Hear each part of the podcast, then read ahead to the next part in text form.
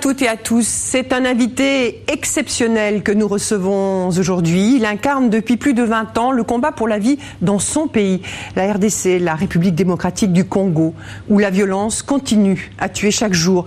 Denis Mukwege, gynécologue, obstétricien, connu comme l'homme qui répare les femmes, sera avec nous dans quelques instants. En décembre dernier, il a reçu le prix Nobel de la paix aux côtés d'une jeune femme rescapée des violences du groupe État islamique Nadia Mourad. Depuis plus plusieurs années, Denis Mukwege troque régulièrement sa blouse blanche pour endosser le costume de porte-parole des femmes violées, dégradées, mutilées encore aujourd'hui dans l'Est du Congo, mais aussi dans toutes les autres zones de conflit, de guerre dans le monde. Pour, dit-il, que le corps des femmes ne soit plus un champ de bataille. Avant de le retrouver, quelques accords de musique, quelques paroles des plus belles voix de femmes du continent africain, les Amazones d'Afrique. Elles ont interprété une chanson, I Play the Cora, pour soutenir l'action, la fondation Panzi de Denis Mukwege pour combattre le sort fait aux femmes.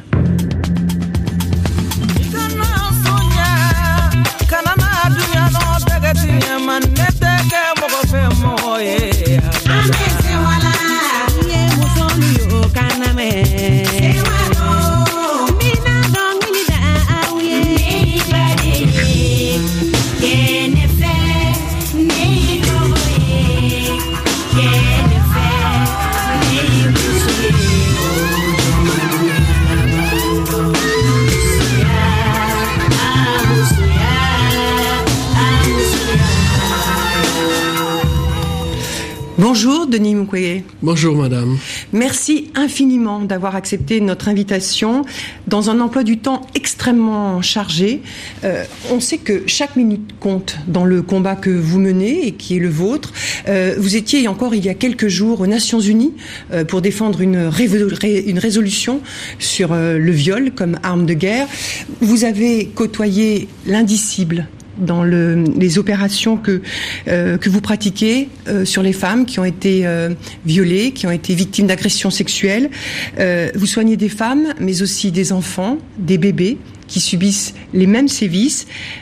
la première question que j'ai envie de vous poser, c'est comment ne pas être soi-même abîmé quand on est confronté ce à quoi vous l'êtes?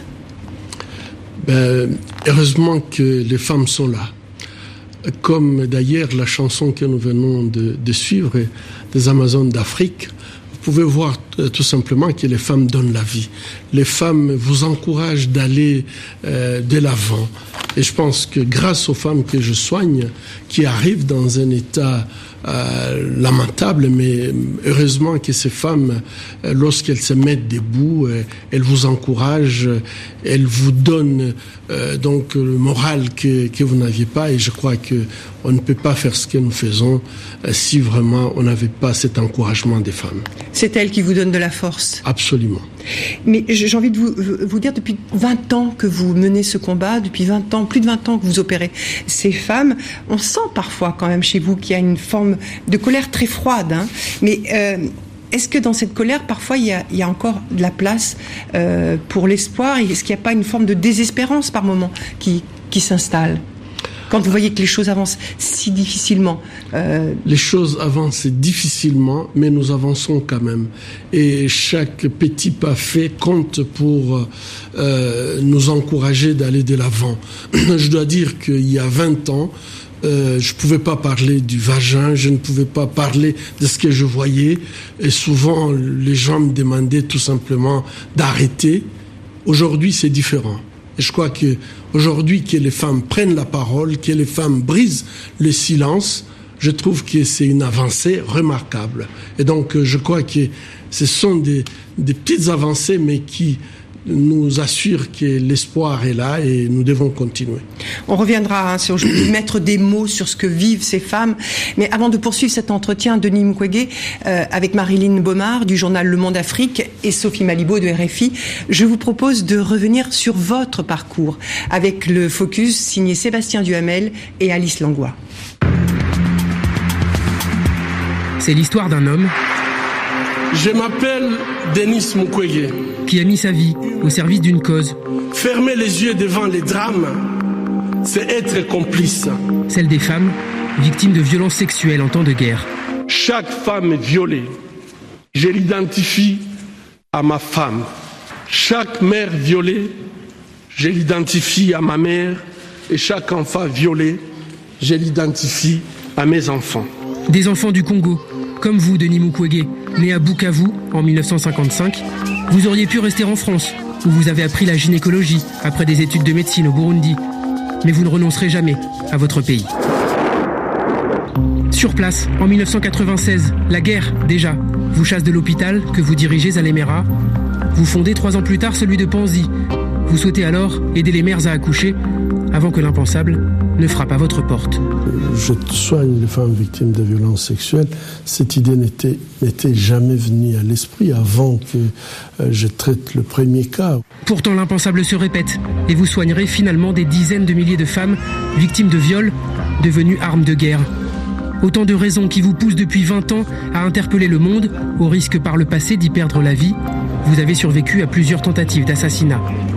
Je n'ai plus de vie sociale. Je vis à, l'hôpital avec ma famille. Je travaille à l'hôpital. Il y a eu d'autres menaces après, après cet attentat. Aujourd'hui, votre engagement est reconnu. Votre voix porte. Les grands vous rendent visite, vous invitent. Pendant que vous continuez d'opérer et réclamer toujours la fin de l'impunité pour les crimes contre l'humanité, vous avez raison, Denis Mukwege. Vous remettre des prix, cela ne suffit pas. Je vous lance un appel urgent de ne pas seulement nous remettre le prix Nobel de la paix, mais de vous mettre debout et de dire ensemble et à haute voix la violence en République démocratique du Congo, c'est assez. Trop, c'est trop. La paix maintenant. Je vous remercie.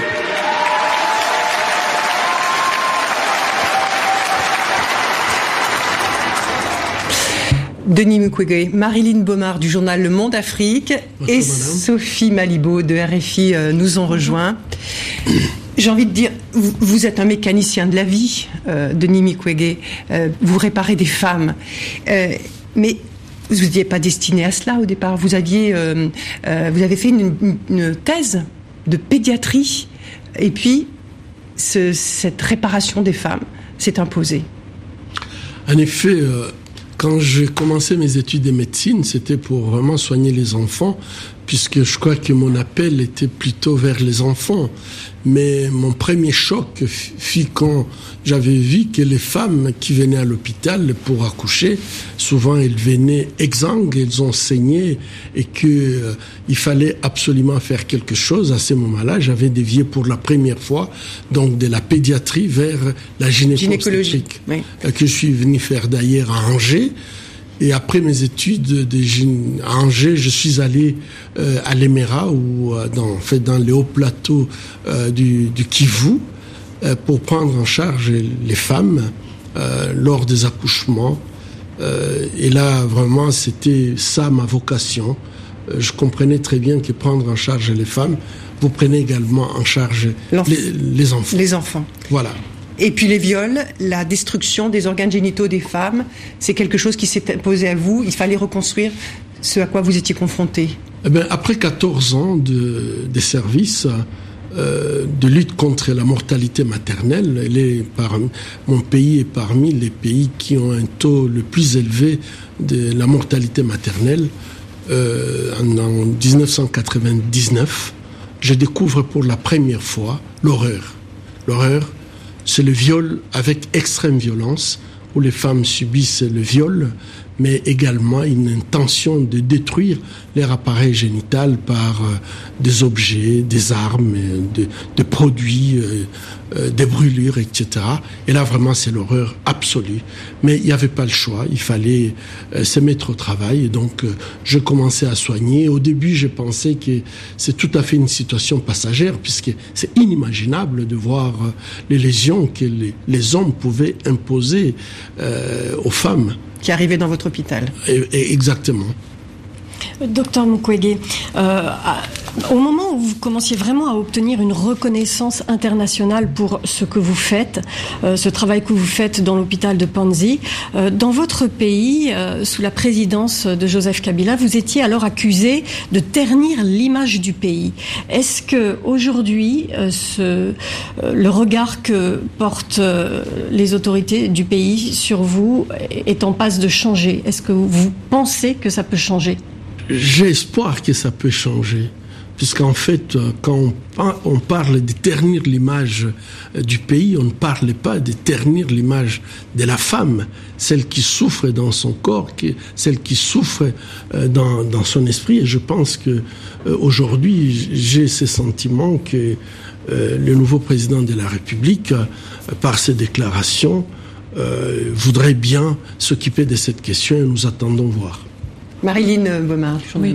Je voudrais revenir à, votre histoire. D'abord, euh, vous avez commencé par soigner les femmes, mais ensuite, cette horreur est toujours montée en, puissance. Et il y a aussi, vous êtes revenu à la pédiatrie de fait par euh, ces bébés qui eux-mêmes ont été violés. Donc, est-ce que vous, à votre, de votre pratique, il y a eu encore une une escalade dans euh, cette horreur, dans ce tragique, dans, ce, euh, dans, ces violences qui n'ont même pas de mots suffisants pour les raconter. En effet, quand je soignais les femmes, c'était pour moi c'était l'horreur absolue et, je ne pouvais pas imaginer que je pouvais voir pire que ça. Mais quand je soigne pour la première fois un bébé de 18 mois, là effectivement, c'est euh, je suis choqué, mais euh, tous les staffs également, puisque euh, un bébé de 18 mois qui est violé par un adulte, donc là, tout son périnée complètement en, émietté et, et, je peux vous dire que c'était très très choquant de voir euh, ces, ces bébés dans cet état. Et effectivement, je ne pouvais pas imaginer que ça pouvait atteindre ce point. Et ça, c'était en quelle année? Et est-ce que euh, c'est quelque chose, c'est devenu aussi, parce que vous parlez du corps des femmes qui est devenu champ de bataille, mais aujourd'hui, c'est aussi vrai pour celui des, petits-enfants? Absolument. Nous avons observé euh, aujourd'hui que le, nombre des bébés et des enfants de moins de 5 ans euh, qui viennent à l'hôpital est en augmentation constante et ça, ça nous inquiète beaucoup. Au début, on soignait des adultes et cette, euh, ce nouveau phénomène de viol euh, des bébés, c'est il y a quatre ans, j'ai fait des publications sur, sur ces viols et je crois que c'est un phénomène nouveau qui nous inquiète beaucoup. Mais alors je voudrais rebondir sur ce que vient d'évoquer euh, Marilyn Baumard euh, du journal Le Monde Afrique. Euh, en 2007, hein, vous, vous racontez cette histoire de cette petite fille de 8 ans qui, qui a été violée, qui se présente à votre, votre hôpital de Panzi à Bukavu. vous aviez soigné sa mère qui elle-même avait été violée et vous devez prendre en charge cette petite fille. Et vous vous êtes dit à ce moment-là, je crois, mais comment comment vais-je faire? Je vais bientôt devoir soigner une troisième génération, la petite fille de cette femme que j'avais déjà prise en charge et qui avait été violée? Je crois que ça, ça a été quelque chose pour vous, peut-être un moment déterminant dans le combat que vous avez décidé de, mener pour euh, faire que le viol devienne, euh, soit reconnu comme arme de guerre. À cette époque-là, effectivement, j'ai mené mon, combat au bloc opératoire où je croyais être le plus efficace et que donc je pouvais opérer et satisfaire euh, le besoin des soins de, de, ces patientes. Mais assez rapidement, donc euh, à cette époque-là, quand je soigne euh, donc la deuxième génération, Là, je comprends très bien que la solution n'est pas au bloc opératoire. Et c'est à ce moment-là que je prends la décision de quitter de temps en temps le bloc opératoire euh, pour aller plutôt faire un plaidoyer à l'extérieur puisqu'à ce moment-là, je comprends très très bien que euh, la lutte, donc euh, le viol qui se font, ce sont des viols comme armes de guerre et que le soin au bloc opératoire n'était plus, euh, suffisant euh, pour, terminer euh, cette crise. Docteur Mukwege, est-ce que ça veut dire qu'à partir du moment où vous, vous sortez du bloc opératoire, vous laissez suffisamment de, médecins qui ont votre capacité, votre qualité pour, pour faire le, type de travail que vous feriez que, si, vous y étiez?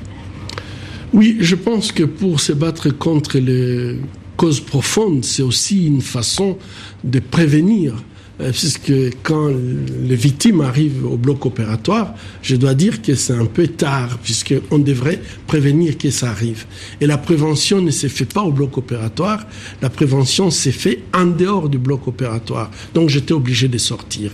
et avant de sortir, j'avais déjà, euh, en 2008, j'avais déjà euh, formé euh, beaucoup de médecins qui étaient capables de, de faire la même chose que moi. Et donc, à chaque fois quand je quitte, je sais que le travail continue et les jeunes, ils font d'ailleurs mieux que moi parfois. le travail chirurgical.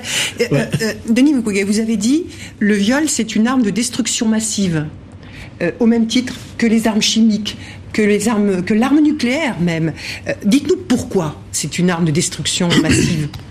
Donc lorsque vous voyez les conséquences des viols comme armes de guerre, euh, vous avez le même impact que les guerres classiques, les, armes classiques que nous connaissons. Euh, la, seule différence, c'est que ici, euh, le viol atteint le, psychisme des victimes. Les victimes donc sont atteintes psychologiquement et physiquement mais également les victimes peuvent transmettre transversalement euh, donc les maladies, par exemple sexuellement transmissibles, le VIH-Sida, une femme qui est contaminée ne le saura que quand elle aura le premier signe euh, symptomatologique de cette maladie. Mais avant ça, elle va, elle va contaminer son mari. Peut-être si euh, le mari a décidé de rester avec son épouse, sera contaminé.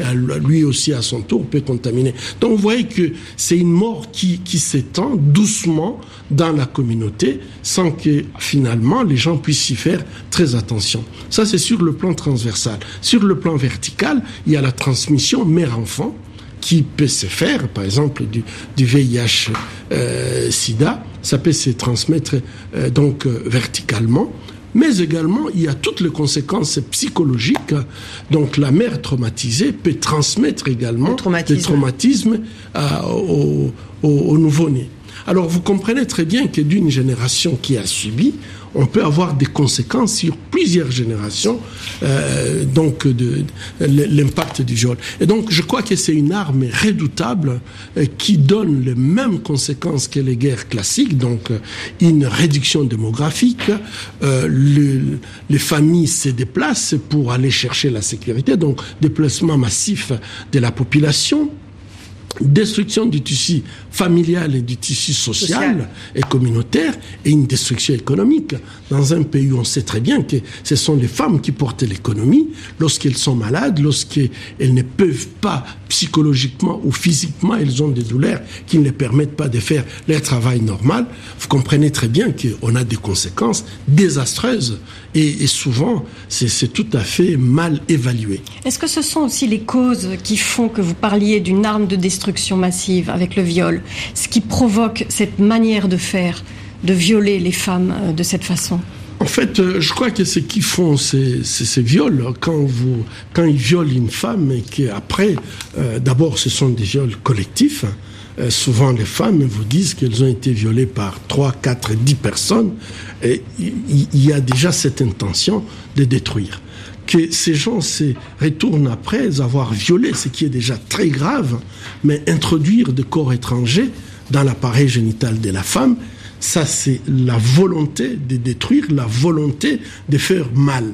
En plus, quand ils demandent aux enfants, aux parents, aux époux, aux épouses parfois, d'être euh, témoins de ces, de, ces cruautés, ça montre très bien cette intention de faire mal, pas seulement euh, sur la victime, mais créer également des victimes indirectes. Donc toutes les personnes qui assistent impuissant à, ces drames. Ce que vous nous dites là, c'est que le viol, il est un peu théorisé en arme du 21e siècle, en arme hyper puissante pour pays pauvres, en clair. Ben, euh, je ne dirais pas que c'est seulement pour les pays pauvres. Hein. C'est vraiment une arme, vous avez très bien dit, qui est, euh, qui est utilisée largement dans tous les conflits. Euh, cette arme a été utilisée ici en Europe il y a, il y a un peu plus de 20 ans. En Bosnie. En Bosnie. euh, cette arme est utilisée, a été utilisée en Afrique dans, dans pratiquement tous les conflits qu'on connaît en Afrique au XXe siècle. Cette arme a été largement utilisée. Euh, aujourd'hui, c'est une arme qui est utilisée en Asie.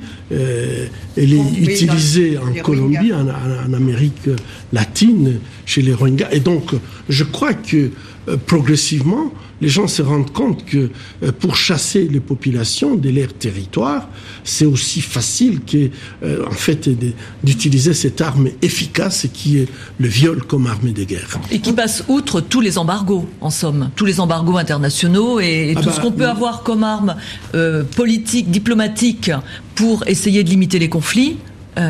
Malheureusement, c'est une arme euh, moi j'appellerais encore que c'est une arme des lâches, puisque lorsque vous utilisez les enfants, faites un lavage des cerveaux chez des enfants de 12, 13, 14 ans, et puis vous les envoyez comme des chiens enragés pour aller violer les femmes en leur donnant des instructions, puisque nous on a vu par exemple que le viol, euh, lorsqu'il est utilisé comme arme de guerre, vous pouvez même à la limite euh, connaître le groupe qui a commis euh, donc le viol, puisque la méthode, la méthode est, la même pour chaque groupe. Ils choisissent qu'est-ce qu'ils vont faire comme méthode. Donc ça veut dire que quand même il y a une planification derrière cette arme et cette planification, je, dis une lâcheté puisque on utilise les enfants, il n'y a pas de contrôle. Oh, la seule chose qu'il faut faire, c'est le lavage des cerveaux. Et donc c'est une arme qui ne coûte rien, moins cher, mais très très efficace et qui euh, euh, utilise malheureusement euh, le plus vulnérable, donc les enfants qui ne comprennent pas la conséquence de leurs actes. Et avec quoi vous luttez contre cet aspect-là Dans votre hôpital de Panzi, vous allez au-delà du geste médical. Comment, comment est-ce que vous vous y prenez? Vous parlez d'une médecine holistique. Est-ce que vous pouvez expliquer cet aspect-là? Pour Parce qu'il y a eu lavage de cerveau, parce que, parce que ces enfants sont traumatisés, peut-être à vie comment vous vous y prenez? Donc, euh, euh, il est vrai qu'à l'hôpital de Panzi, nous prenons en charge euh, les femmes victimes de violences sexuelles et nous utilisons donc les soins que nous donnons sont des soins holistiques. Nous avions commencé par la prise en charge médicale comme un hôpital, c'était évident, on faisait la chirurgie, on soignait les infections, mais assez rapidement on s'était rendu compte que ce n'était pas suffisant. Puisque les femmes, après les avoir soignées médicalement, ces femmes restaient à l'hôpital, elles avaient des plaintes euh, qui euh, n'étaient plus des plaintes euh, qu'on pouvait vraiment lier au viol, mais c'était beaucoup plus une somatisation, je dois dire ainsi, de leurs problèmes psychiques dus au viol. Et là, nous avions très bien compris qu'il fallait associer une prise en charge psychologique pour rendre euh, en fait notre traitement euh, plus complet. Ça a été fait. On avait des résultats, les femmes se portaient bien physiquement et psychologiquement. Mais après, il y avait tout le problème socio-économique. Les femmes étaient rejetées par leur communauté, euh, leur village était brûlé et ne savaient plus où retourner. Et donc, ça posait un problème d'autonomisation sur le plan économique, donc une prise en charge socio-économique. Et donc, ces programmes euh, qui comprend donc euh, la prise en charge physique, psychologique et socio-économique, nous avions vu que les femmes, assez rapidement, elles trouvaient leur chemin, elles étaient capables de créer leurs petites entreprises, et donc lorsqu'elles se portaient bien, eh bien, une autre question venait. Je veux absolument que les droits soient dits. La personne qui m'a violée devrait répondre de ses actes. Et ça, je pense que c'est une question de dignité. Donc, à partir du moment où les femmes se portent bien, elles veulent quand même qu'on les rende, les restaurer leur dignité. C'est ce besoin de justice. besoin de justice. Et là, nous avions créé le quatrième pilier de notre prise en charge holistique, qui est en fait euh, la prise en charge légale. Nous avons des avocats euh, qui accompagnent les victimes devant les, cours et tribunaux lorsqu'elles désirent euh, d'y aller. Et en fait, la, collectivité elle-même, est-ce qu'elle a moyen aussi de lutter? Est-ce qu'il y a un changement de mentalité? Parce qu'il y a quelques années, vous disiez avoir rencontré le gouverneur du Kivu, euh, qu'il y avait même un déni face à ce qui se passait chez ces femmes. Est-ce que, est que cela change? Est-ce que vous avez espoir d'un changement de ce côté-là? Euh, En fait, nous venons d'avoir un changement de pouvoir depuis quatre mois, mais malheureusement, on n'a pas encore un gouvernement. Et donc, nous espérons que le gouvernement qui va, qui va venir pourra vraiment prendre cette question en charge, puisque c'est une question, on ne peut pas penser au développement s'il n'y a pas la paix, s'il n'y a pas la sécurité. On ne peut pas penser aussi au développement si euh, les femmes qui représentent 51 52% de la population euh, ne sont pas prises en compte dans, dans, le processus du développement. Et donc, euh, mon espoir est que le, le, le, gouvernement qui sera installé, nous espérons prochainement, soit à mesure de, de quitter ces dénis qui, en fait, un mal pour, pour les femmes et tout simplement affronter le problème. On ne peut pas affronter un problème si on ne le reconnaît pas. Denis Mukwege, vous, vous, parliez avant cette question de la, nécessité de la justice aujourd'hui. C'est ce que réclame cette femme et c'est le quatrième pilier de votre travail. Euh, est-ce que vous trouvez que la justice telle qu'elle est rendue dans les tribunaux, que ce soit dans les tribunaux nationaux ou au tribunal pénal international, qui est la justice internationale, est-ce qu'elle est à la hauteur aujourd'hui? Est-ce que cette justice est rendue à ces femmes? Je rappelle juste qu'il aura fallu attendre 2016 pour qu'il y ait un premier euh, jugement qui soit prononcé euh, sur cette thématique euh, du viol comme arme de guerre euh, au TPI, hein, au tribunal pénal international Je pense que nous avons vraiment besoin des innovations en ce qui concerne la justice pénale euh, quand il s'agit de la question des viols comme arme de guerre. Euh, je trouve aujourd'hui que les femmes qui brisent le silence et qui ont la capacité de pouvoir raconter leur histoire, nous avons besoin, nous, communauté, de pouvoir répondre à leurs besoins. Et aujourd'hui, je considère que les femmes sont en même temps des, des témoins, mais aussi de preuves par rapport à ce qui leur est arrivé. Et il faut que la justice évolue mais alors est-ce qu'elle, dans Est-ce qu'elle est à la hauteur, cette euh, justice Aujourd'hui, je crois que lorsqu'on exige aux femmes victimes de violences sexuelles dans un conflit d'apporter la preuve euh, de, ce qui leur est arrivé, vous comprendrez avec moi que c'est déjà très très difficile en période de paix euh, aux femmes de pouvoir témoigner, apporter, la preuve, apporter la preuve, apporter, apporter la preuve.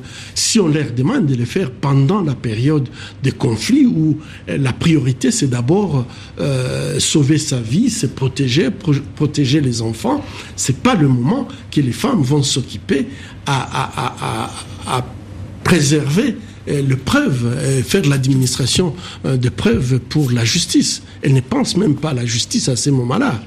Vous avez beaucoup travaillé justement dans ce processus vers le, procès et vers euh, le fait d'être capable de raconter. Et vous, quand on écoute votre vocabulaire, vous osez dire les choses alors que vous travaillez sur l'indicible. C'est dans votre stratégie pour aller vers ce jugement et armer les, les femmes pour qu'elles puissent parler elles aussi. C'est quelque chose d'important de parler techniquement, médicalement des blessures et des sévices qu'ont subit ces femmes. Une femme, euh, j'ai beaucoup aimé quand on était au Forum de Luxembourg, elle a dit ce qu'on ne dit pas, ça n'existait pas. Et je pense que c'est vrai. Euh, euh, il faut amener, d'abord, nous, nous avons constaté dans notre pratique de, de tous les jours, c'est que les femmes, lorsqu'elles ne parlent pas de leur souffrance, elles continuent à souffrir, elles s'enfoncent. Mais lorsqu'elles prennent cette décision, de pouvoir parler, c'est un pas vers la guérison. Et donc, il faut les aider à pouvoir faire ces pas vers la guérison en tout simplement en brisant le silence et pouvoir considérer que ce n'est pas de leur faute, elles doivent briser le silence, puisque c'est lui qui devrait avoir honte par rapport à ce qui est arrivé, c'est l'agresseur et pas, et pas la victime ou, la survivante. Et je crois que c'est ce processus, prendre cette décision déjà, c'est accepter qu'elles vont s'engager sur la voie de la guérison. Et donc nous les aidons à pouvoir parler, parler pour permettre à ce qu'elle puisse entrer dans le processus de guérison. Et d'ailleurs, à ce propos, j'aimerais que, que, que, l'on écoute une de ces femmes euh, qui, dans l'est du Congo, a témoigné, elle raconte ce qu'elle a subi. On écoute.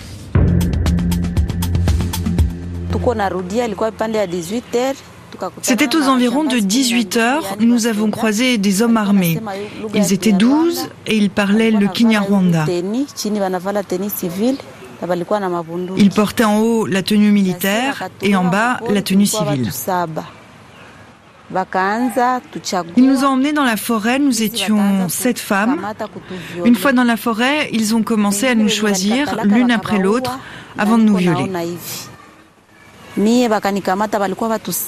Celles qui ont refusé d'être violées ont été tuées sur place sous mes yeux. Moi, j'ai été violée par sept personnes et après l'acte, mon vagin était déchiré. Comme si cela ne suffisait pas, ils m'ont brûlé le bras et c'est plus tard que j'ai constaté que j'étais enceinte.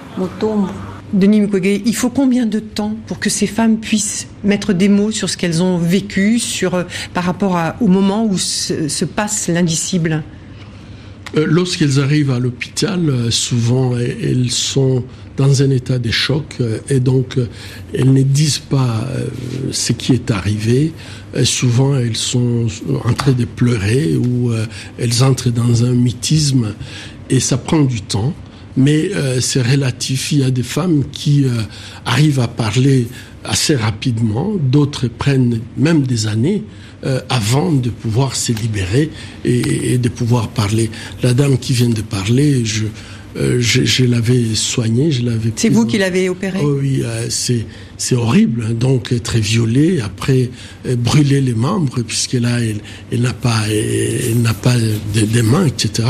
Vous, vous, comprenez très bien que c'est une façon de faire mal. Essayer. Donc ils étudient toutes les techniques pour faire le plus mal aux victimes et, et montrer, les, les, les, ramener dans leur village pour montrer à quel point euh, ils sont atroces.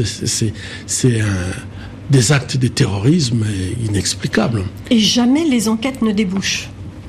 Malheureusement, je crois que les Nations Unies ont fait, ont fait des enquêtes. Dans mon discours à Oslo, j'avais parlé du euh, Mapping Report, qui est un rapport où on a inventorié 617 euh, euh, crimes de guerre, crimes contre l'humanité et des crimes qui peuvent même s'apparenter aux crimes des génocides. Et malheureusement, euh, il y, a, y, a eu des enquêtes et après, il n'y a rien. Et là, c'est là où le, euh, les bas blessent, puisque comment on peut faire de, des enquêtes que les gens prennent le courage de donner leur témoignage et qu'après, ça ne débouche pas euh, sur la justice? Ça, ça veut dire que cette femme peut sortir de l'hôpital et retomber nez à nez avec euh, ceux qui ont perpétré euh, ces viols. Absolument. Nous avons, nous avons eu des femmes qui sont revenues pour la deuxième, voire même la troisième fois, et que lorsque ça se passe pour la seconde fois, souvent ces femmes refusent tout simplement de quitter l'hôpital ou euh, de retourner dans leur village. Et vous comprenez, pour un hôpital, ça c'est très lourd à porter. Euh, il faut une solution et moi je pense que la solution passe par la justice. Mais alors aujourd'hui, puisque vous avez eu ce prix Nobel euh, de la paix, euh, vous parlez de ce rapport du mapping dans lequel les noms sont cités des agresseurs, des criminels. est-ce que vous avez, est-ce que votre voix porte plus au niveau des, des instances internationales. Est-ce que vous demandez des comptes aux Nations Unies pour la publication de ce rapport et notamment sur la publication des noms, la mise en cause des noms des criminels?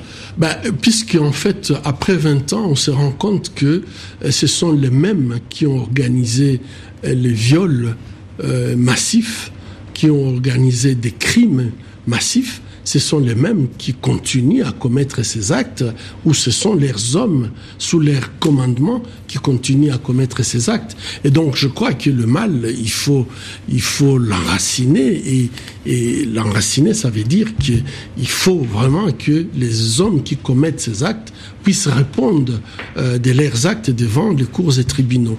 Euh, moi, quand je parle de la justice, ce n'est pas une justice euh, de répression, c'est beaucoup plus une justice réparatrice. Parce que je crois que lorsque vous parlez avec les femmes, vous sentez très bien qu'il y a ce besoin euh, d'être reconnu comme euh, comme euh, victimes. Euh, de l'autre côté, ce sont des femmes qui s'interrogent beaucoup. Pourquoi on m'a fait ça. Pourquoi moi? Et je crois qu'il n'y a que les bourreaux qui peuvent expliquer pourquoi brûler une femme. Il faut qu'ils demandent pardon, vous pouvez... C'est ça? Absolument. Je pense qu'il faut que d'abord la vérité soit dite et puis après je crois qu'il faut s'avancer sur les chemins euh, du, du, pardon et des réconciliations. Mais c'est aussi euh, la, la, cause, elle a à voir tout de même avec l'exploitation des minerais dans la région, avec le cobalt, avec le coltan. Euh, Est-ce que si la justice est trop lente, il ne faudrait pas qu'il y ait des mesures d'un ressort économique, des sanctions pour une traçabilité et que ceux qui ne, achètent le, fruit de, ces trafics ne soient pas euh, redevables, ne doivent pas rendre des comptes. Absolument. Je crois que nous avions fait une étude qui montrait très bien que là où se trouvent les minéraux, c'est là où se trouvent également des groupes armés. Et les femmes que nous soignons, malheureusement, viennent de ces régions où elles sont soit euh, elles sont violées, elles sont traumatisées, elles sont obligées de quitter. Celles qui acceptent de rester, comme la, dame d'air vient de le témoigner, elles, subissent, elles subissent des viols à répétition. Euh, elles deviennent pratiquement des esclaves sexuels. Donc il y a une, une relation entre donc, les minéraux, euh, qu'on appelle aujourd'hui les minéraux d'air de conflit, et minerais de De sang et, et, ces viols. Et je pense que sur le plan international, euh, on ne peut pas vraiment dire qu'on ne peut pas adresser une telle question, euh, puisque euh, surtout que, par exemple, pour le coltan, aujourd'hui, tous les chiffres donnent environ 70 à 80 du coltan mondial, donc le tantal qui est utilisé dans l'électronique, vient de cette région. Dans nos téléphones portables Dans les téléphones portables et dans nos laptops, etc., viennent de ces, de, de, ces régions martyrs. Donc il y a lieu quand même de prendre des mesures pour empêcher à ce que cette exploitation honteuse puisse continuer. Alors, il y a une loi pour la traçabilité. Est-ce que vous craignez que Donald Trump la remette en cause? Bon, ben, euh, il a la, loi Frank Dodd, comme on l'appelle, euh, on, a, on a très très peur puisqu'il avait déjà annoncé les couleurs. Et puis on a la loi européenne euh, qui malheureusement, en fait, on n'a pas eu tout ce que on voulait. On voulait une loi qui devrait permettre la traçabilité des minéraux et de tous les, en fait, tous les gadgets, s'il faut les appeler ainsi, devraient être traçables. Mais aujourd'hui, en fait, cette loi qui va entrer en, vigueur prochainement. Malheureusement, c'est une loi euh, qui concerne seulement les minéraux et pas les produits euh, qui peuvent contenir ces minéraux. Et là, je crois que ça a été une victoire d'étape et je pense que nous devons euh, continuer à exiger encore un peu plus par rapport à la traçabilité et au contrôle de ces minéraux descend. Mais Denis Mukwege, euh, puisqu'on parle de ces minerais, euh, qui sont les prédateurs? Qui sont ceux qui euh, s'approprient ces richesses avec ces violences aujourd'hui dans cette région de la RDC Ce sont les multinationales, ce sont c'est l'État, c'est d'autres États étrangers? C'est qui, sont les prédateurs? je, je, crois que les prédateurs, c'est d'abord l'État congolais puisque je crois que l'État a la responsabilité de protéger les hommes et leurs biens ce qui n'est pas fait.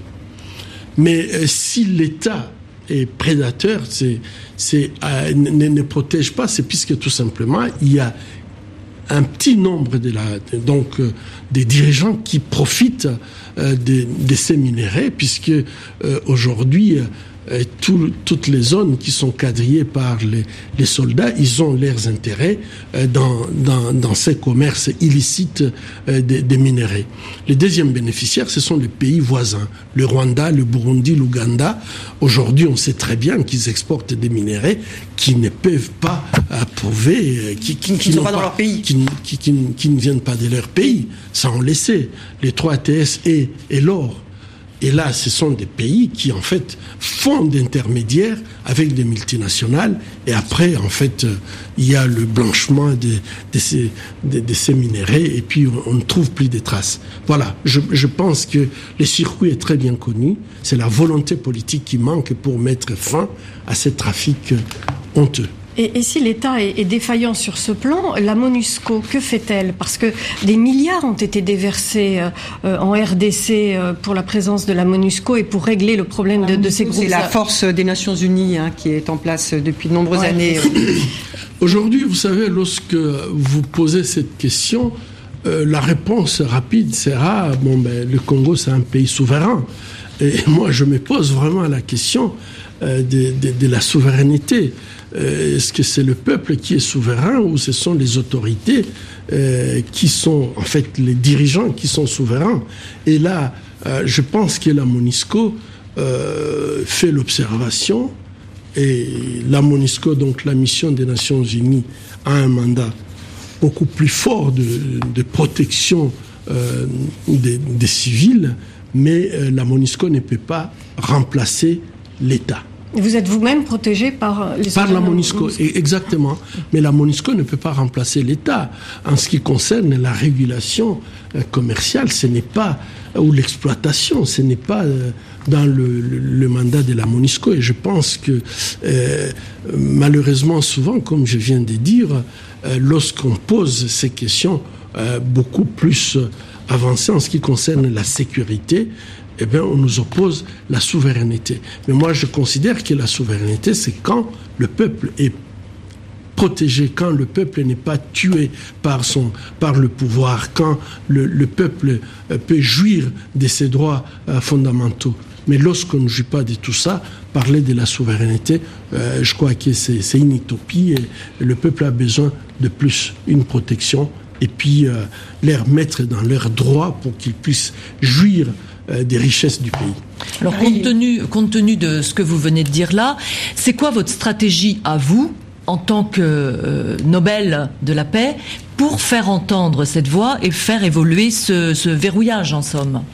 Ben, Comme je viens de dire, je crois que pour vraiment essayer d'enlever ce verrouillage, c'est aller vers la justice. Hein. Parce que je pense que euh, ce qui entretient ces chaos, ce qui entretient euh, ces, ces pillages organisés, un chaos organisé, c'est l'absence de la justice. Hein. Comme je viens de vous dire, euh, ceux qui sont, euh, ont attaqué le Congo depuis 1996, ce sont les mêmes euh, qui continuent à diriger le Congo aujourd'hui et ils dirigent le Congo de la manière que vous connaissez. Donc il n'y a pas un état de droit. Le, pillage des ressources naturelles s'est fait au grand jour. le droit des femmes n'est pas assuré, etc. Et je pense que des personnes qui ont commis des crimes de guerre, des crimes contre l'humanité, devraient répondre de leurs actes. Et je crois que c'est le, point de départ pour euh, rétablir la paix dans la région des Grands Lacs. Tant qu'on va continuer à mentir sur ce qui s'est passé dans la région des Grands Lacs, tant qu'on ne dira pas la vérité, toute la vérité sur ce qui s'est passé dans la région des Grands Lacs, malheureusement, c'est le peuple qui va continuer à souffrir. Et quand j'ai dit le peuple, c'est surtout les femmes et les enfants qui payent le lourd tribut. Mais là, là, il faut une vraie volonté politique. Donc c'est ça que c'est. Oui, mission aujourd'hui, elle est politique. Je, crois que cette volonté politique doit s'exprimer autrement. Euh, si on dépense des milliards pour une mission, et que 20 ans après on n'a pas des résultats, je pense qu'il faut se poser la question autrement. Donc ce que nous avons fait, est-ce que ça a été efficace ou non?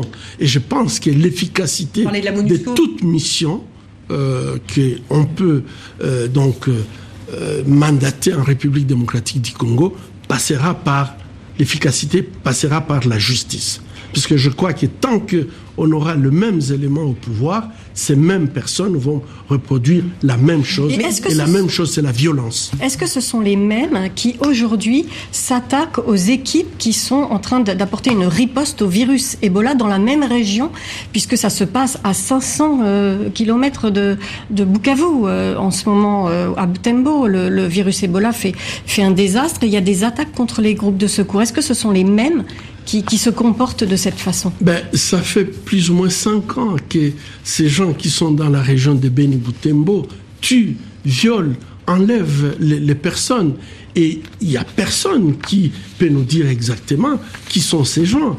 C'est seulement la dernière fois que euh, on a vu euh, une déclaration d'une attaque qui serait associée aux djihadistes. Mais euh, ces djihadistes se battent contre qui? Et je, je pense que il est très très important vraiment que tout soit clarifié, ce qui se passe dans la région des Grands Lacs. Il y a beaucoup de points d'interrogation, il y a beaucoup de questions, et je crois que ces questions, tant que on ne voudra pas bien euh, faire la justice pour que la vérité soit dite, la violence va continuer. Et aujourd'hui, on se pose des questions. Qui s'attaque au centre? Qui tue euh, l'équipe des ripostes? Vous comprenez très bien que c'est beaucoup plus profond que, que, tout ce que nous pouvons, tout ce que nous pouvons dire. Et, aujourd'hui, je crois que c'est très très important de pouvoir faire la lumière par rapport aux, instigateurs de ces, de ces crimes à, l'est de la République démocratique. Tant qu'il n'y a pas de justice, la, violence continuera. Ah, et vous, eh ben, ça fait 20 ans, ça continue. Ça continue. Et vous craignez l'arrivée d'Ebola, enfin que, que, Ebola se rapproche de Panzi? Est-ce que vous avez pris des mesures de, de Est-ce que vous vaccinez à Panzi contre Ebola, par exemple? À Panzi, on ne vaccine pas encore. D'abord, euh, je crois que euh, la capacité de vacciner toute la population euh, n'y est pas. Mais également, notre crainte, effectivement, c'est que si Ebola franchit, quitte la zone, euh, donc aujourd'hui c'est Beni, Butembo et Ituri, si ça quitte cette zone-là et que ça s'étende par exemple vers Goma, qui est une, une, grande ville, ou vers Kisangani, euh, ça, ça, va être un drame en République démocratique du Congo. Et aujourd'hui, nous craignons beaucoup qu'il y ait cette extension. On sait très bien que les dernières semaines, euh, les signes n'étaient pas rassurants. Et ça nous inquiète beaucoup. Et qu'à cela, on sache qu'il y a des groupes qui essayent d'empêcher euh, les équipes des ripostes de faire leur travail. Vous comprenez très bien qu'il y a un cynisme qui ne peut pas s'expliquer. S'attaquer au centre de santé, s'attaquer aux médecins qui oui, il y a eu un médecin de l'OMS qui, a, été, qui a été tué. Qui a été tué. Il, nous reste deux minutes, c'est passé très vite cet entretien, Denis Mukwege. Euh, Peut-être une dernière question par rapport à ce titre que vous avez reçu de prix Nobel de la paix. Euh, Qu'est-ce que ça a changé euh, depuis que vous êtes prix Nobel de la paix, notamment dans l'action que vous menez Est-ce que vous avez le sentiment que votre voix porte plus? Bon, je, je crois que l'évaluation est, précoce là. Oui, parce que c'est depuis le mois de décembre. Euh, c'est depuis seulement le mois de décembre. Euh, ce que nous avions observé, c'est vrai que je suis moins à l'hôpital. Je suis un peu plus sollicité euh, et je crois que je me suis fixé un temps où euh, il faut euh, vraiment utiliser ces momentum pour faire passer la cause. mais je Mais qu'est-ce que, vous voulez en faire, vous, de ce, de ce prix qu'on vous a remis? Ben, Je crois que j'ai dit que ce prix, c'est une reconnaissance de la souffrance des victimes de violences sexuelles, pas seulement en République démocratique du Congo, mais euh, de par le monde. Et je crois que pour moi, cette reconnaissance euh, doit se faire accompagner par des actions concrètes pour lutter contre le viol comme arme de guerre dans les zones de conflit. Et ce sera le mot de la fin de cette émission. Merci infiniment, Denis euh, Mukwege, d'être venu euh, jusqu'à nous, d'avoir pris ce temps euh, pour venir expliquer aux auditeurs et aux téléspectateurs de TV5 Monde le combat que, que vous menez. Merci d'avoir répondu aux questions de Marilyn Baumard du Monde Afrique et de Sophie Malibaud de RFI. Merci à Anne-Sophie Pierry et Carla Boy pour la préparation de cette émission et aux équipes de TV5 Monde. À très vite. Merci à vous tous pour votre fidélité.